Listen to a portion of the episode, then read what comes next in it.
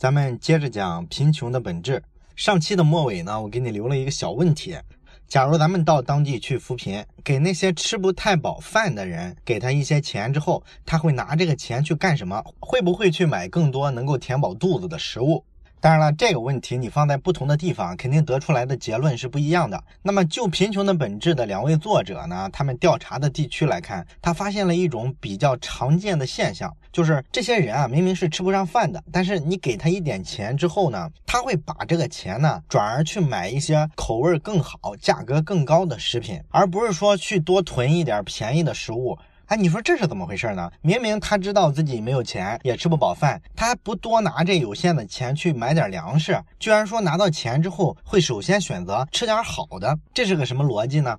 这两位作者呢，就和各地的穷人聊了聊，发现呢，凡是这样选择的这些穷人啊，他们的想法啊是大同小异的。原来呢，对这些穷人来说，你知道他首要的选择是什么？看起来是应该先填饱肚子，对不对？其实并不是，因为世界各地的这些穷人啊，你发现啊，他们这个营养啊，往往不是特别均衡。但是呢，就获得足够的热量来说，这件事儿基本是能达到的。也就是说，从填饱肚子这一点来看，全世界的那些特别穷的地区啊，其实还是基本能达到这个目标的。但是呢，它的营养是不够的。比如说，咱们都喜欢吃的烤地瓜，地瓜这种食物呢，它就属于热量挺高，但是呢，营养呢不是很充分。他们可能呢，这种食物是有的吃的，补充热量是 OK 的，但是像一些营养成分、微量元素，可能他们是缺乏的，大概是这样一个状态。所以说呢，你给他钱之后啊，他不太可能会去囤积一些他们日常啊经常吃的这种食物，而是会去追求一个改善性需求，去买点好吃的。或者呢，像咱们上期提的，哎，有些特别穷的人呢，居然会去买电视机、买收音机，他要调节一下自己非常乏味的生活，让自己这个日子啊过得尽量的愉快一点，让自己啊稍微看到一点希望。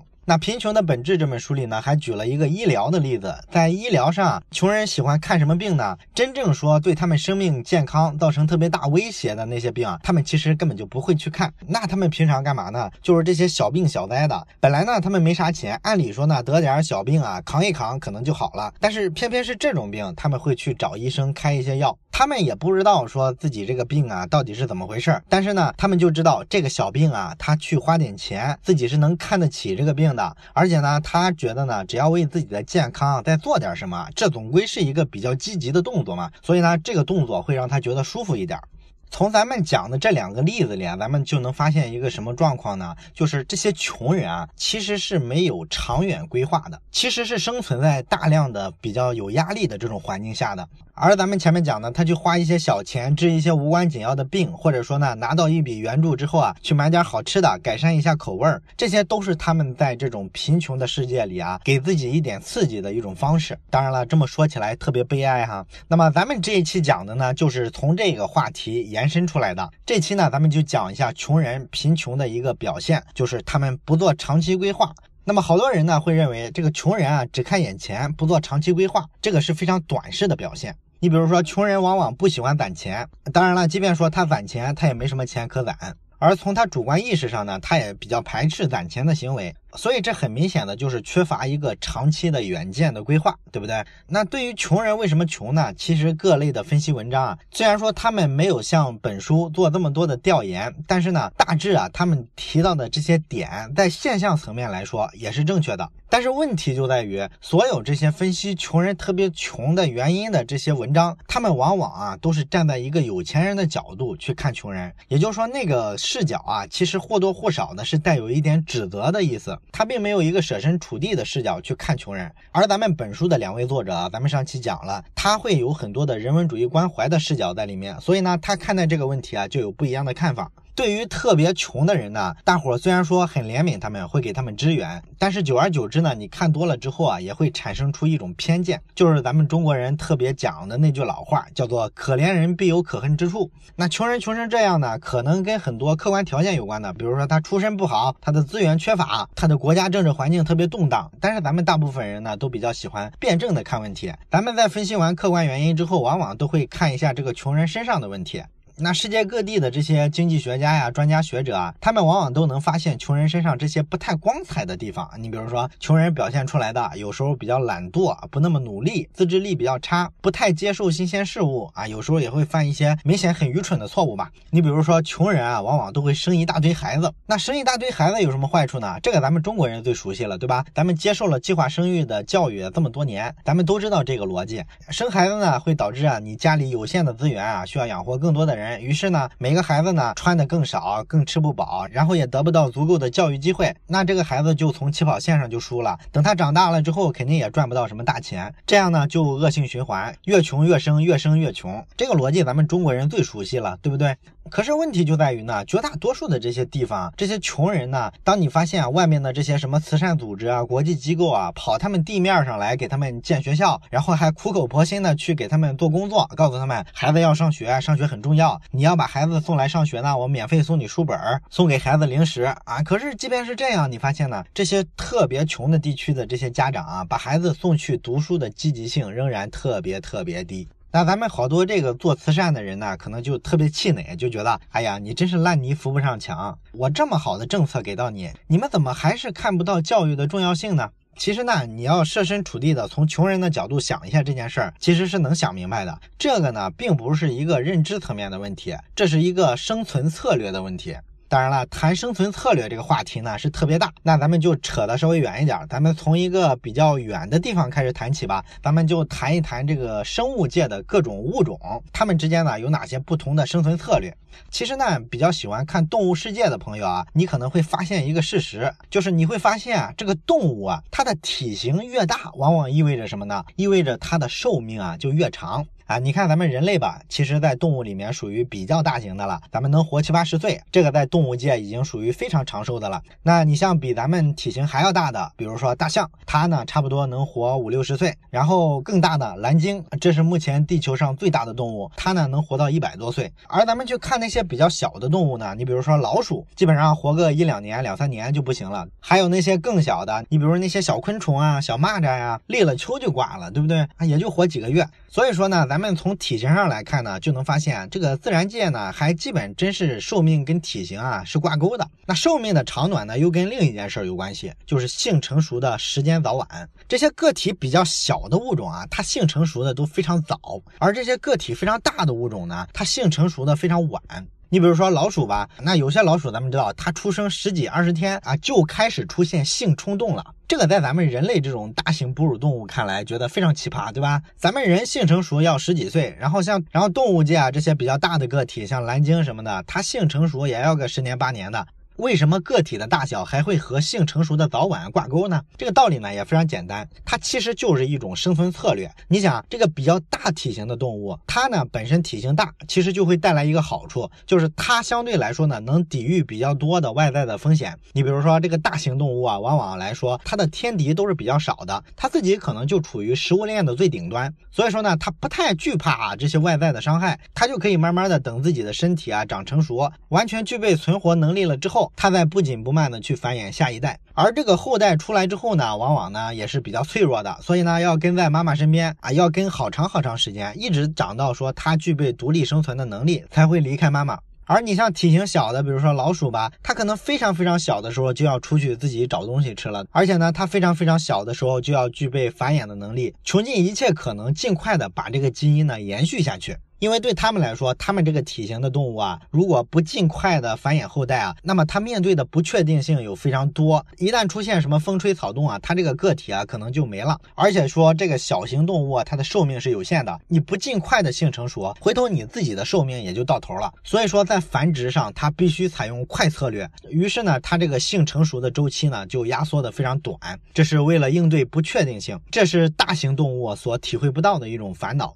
所以说，对小型动物来说呢，它面对这个不确定的环境啊，其实压力是更大的。所以说，它要采取一种看上去更立足于眼前的、更快速的生存策略。那按照动物世界的这个原理呢，咱们平移到人类世界，做一个不那么严谨的一个类比。这个大小动物之间的生存策略的不同选择，是不是也是富人跟穷人他生存策略上的区别呢？你看啊，这个穷人啊，其实就类似于小动物，他面临的这个环境的压力啊，环境的不确定性啊，其实就是非常大的。他经常是吃了上顿没下顿，有了今天没明天。所以对穷人来说，面对这个环境，最理性的一种生存策略是什么呢？就是今朝有酒今朝醉嘛，就是一个快速的策略，尽量的顾眼前，不要看长远。所以呢，你理解了这个逻辑，很多穷人身上出现的一些咱们认为特别落后的东西啊，其实这时候呢就完全好理解了啊。你比如刚才咱们讲的，穷人往往生一堆孩子，为啥要生一堆孩子呢？并不是说穷人目光短浅到说不知道生太多孩子会造成资源更紧俏，他们完全清楚这一点。他们为什么生很多孩子呢？真正的原因是为了抵御风险。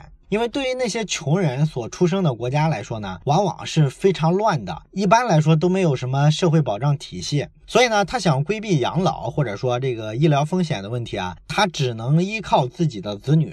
但是自己的子女啊身上的不确定性啊，其实也是非常多的。你比如说，在那么穷的环境下，其实有些孩子是长不大，可能早早的就夭折了的。然后有些孩子呢，可能长大了之后呢，也混得特别差，比他老子更穷，可能也没啥能力养老。那有的孩子呢，可能还会出现一些别的问题，比如说跟父母的关系特别差呀，等等等等吧。那所有这些不确定性会让这些穷人父母呢，就会采用一个多生的策略，我尽量的多生几个，这样呢就能规避掉这些。早老幺的风险啊，规避掉说这个孩子长大之后混得不好的风险啊。未来我老了之后呢，我那儿女他善待我的可能性就比较高嘛。这个道理其实咱们中国人应该特别好理解，就是养儿防老嘛，对吧？咱们的爷爷奶奶、姥姥姥爷辈儿，尤其是在农村的那会儿啊，都生七八个孩子，这个都非常常见。所以说呢，穷人生很多孩子，其实也是一个比较理性的思考，是一种他们对那个特别差的生存环境做出的一种反馈，是一种规避风险的手段。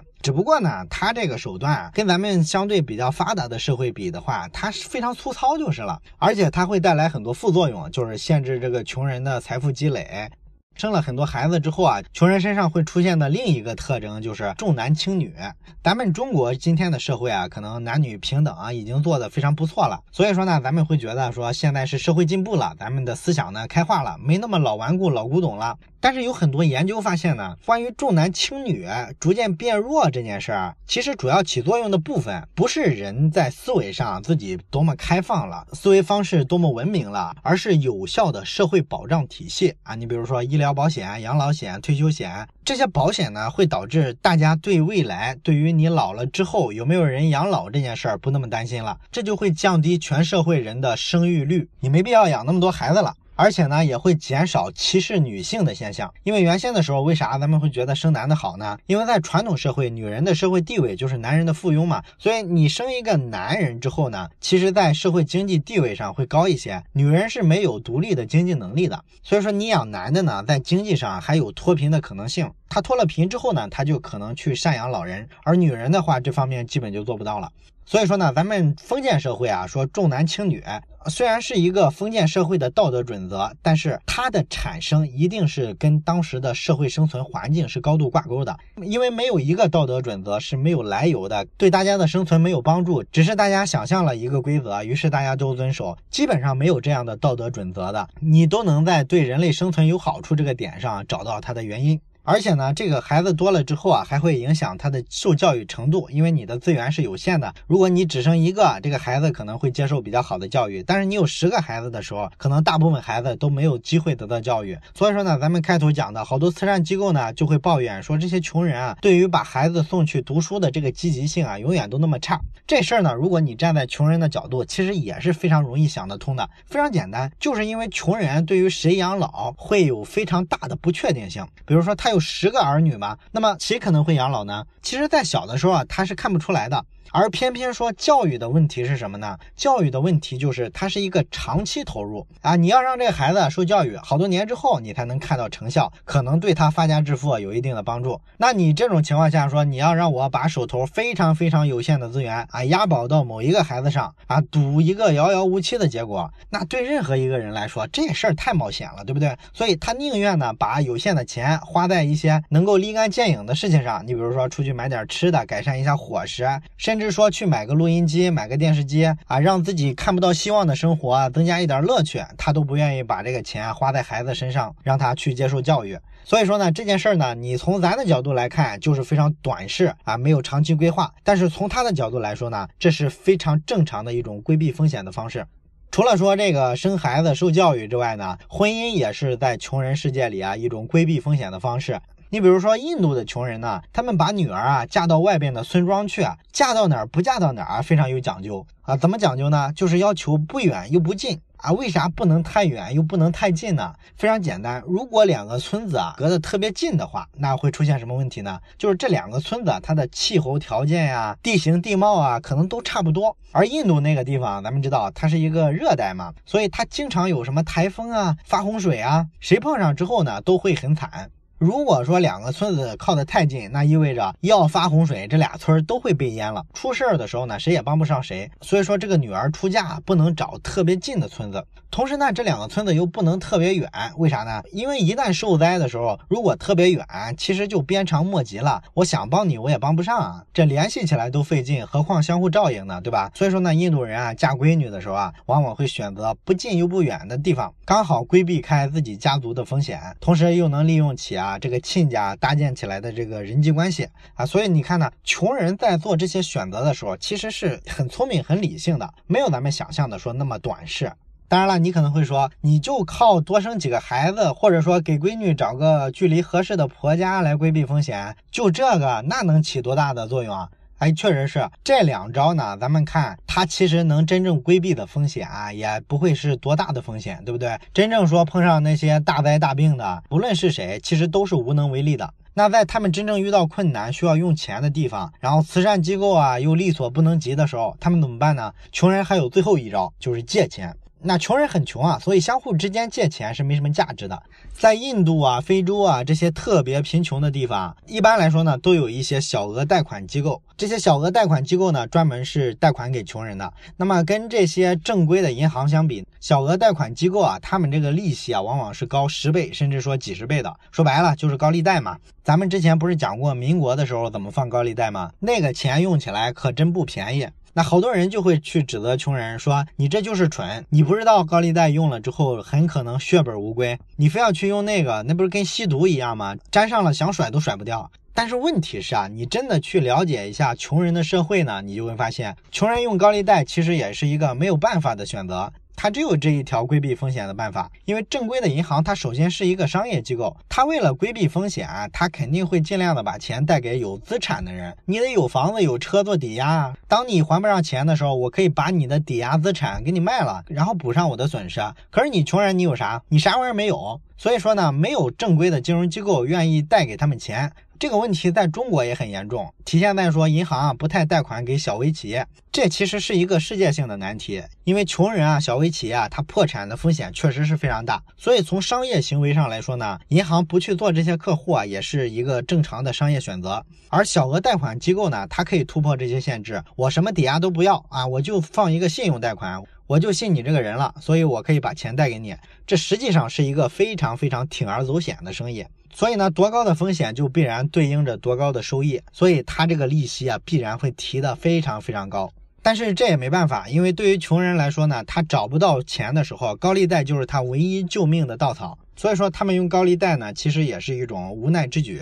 只不过呢，通过高利贷啊来规避自己的生存风险，这种方式这个效率啊不是特别高。主要问题还是咱们前面讲的利息太高了。所以呢，很多这个小额贷款机构啊，即便说他特别想帮助穷人。但是穷人因为他破产率非常高，所以他的违约风险特别大。那这些机构呢，为了防止这些穷人违约，他就只能干一件事儿，就是把贷款放给他之前，会花好多的成本，派人到这个穷人家里去，仔仔细细的做调查。这个调查呢，如果做的越细致，其实你付出的成本就越多嘛。所以说呢，这个贷款机构最后放款的利息就只能说越高。那穷人呢，就拿到一个更高利息的贷款，所以呢，他这个还不上，或者说故意不。还的这种可能性啊，就进一步增大了，所以这就导致了这个小额贷款它这个坏账率啊更高。所以说，你看这是一个死循环，这是咱们讲的这个高利贷的方式。所以说呢，咱们从上面讲的，不管是多生孩子，还是说找个好亲家，或者说是借高利贷。这就是穷人啊应对风险的时候能拿得出手的这几张底牌啊。从效果上来看呢，你要拿成熟社会的标准来看呢，这个效果啊确实不咋地，成本还非常高。所以说这是他们贫穷的一个主要原因。但是呢，他们这几个选择经过咱们前面的分析，咱们应该得出一个结论来，是他们应对他们所在的这个社会环境的不确定性的时候找到的为数不多的几个规避风险的手段。至于说这个手段不是特别好，效率不是特别高，这应该说呢，就不是他们所能改变的事情。他们没有能力去找更多更新的手段，而这一点呢，就是本书的立足点所在。穷人为什么会穷？他们不蠢不笨，但是即便经过理性，到手的底牌也就是这几张。好了，这就是本期咱们要讲的内容。想看本期节目文字稿的同学呢，可以去老马上书房的公众号回复“上学”两个字。最后还是提问的时间。那我的问题是，结合本期咱们讲的内容，咱们每一个人呢做一个反思。你觉得咱们这种身处比较发达的社会的人，跟那些非洲、印度的特别特别穷的人相比，抛除了大环境给的东西之外，咱们到底有没有比这些穷人更强的地方？欢迎你在留言区写下你的思考，咱们下期再见。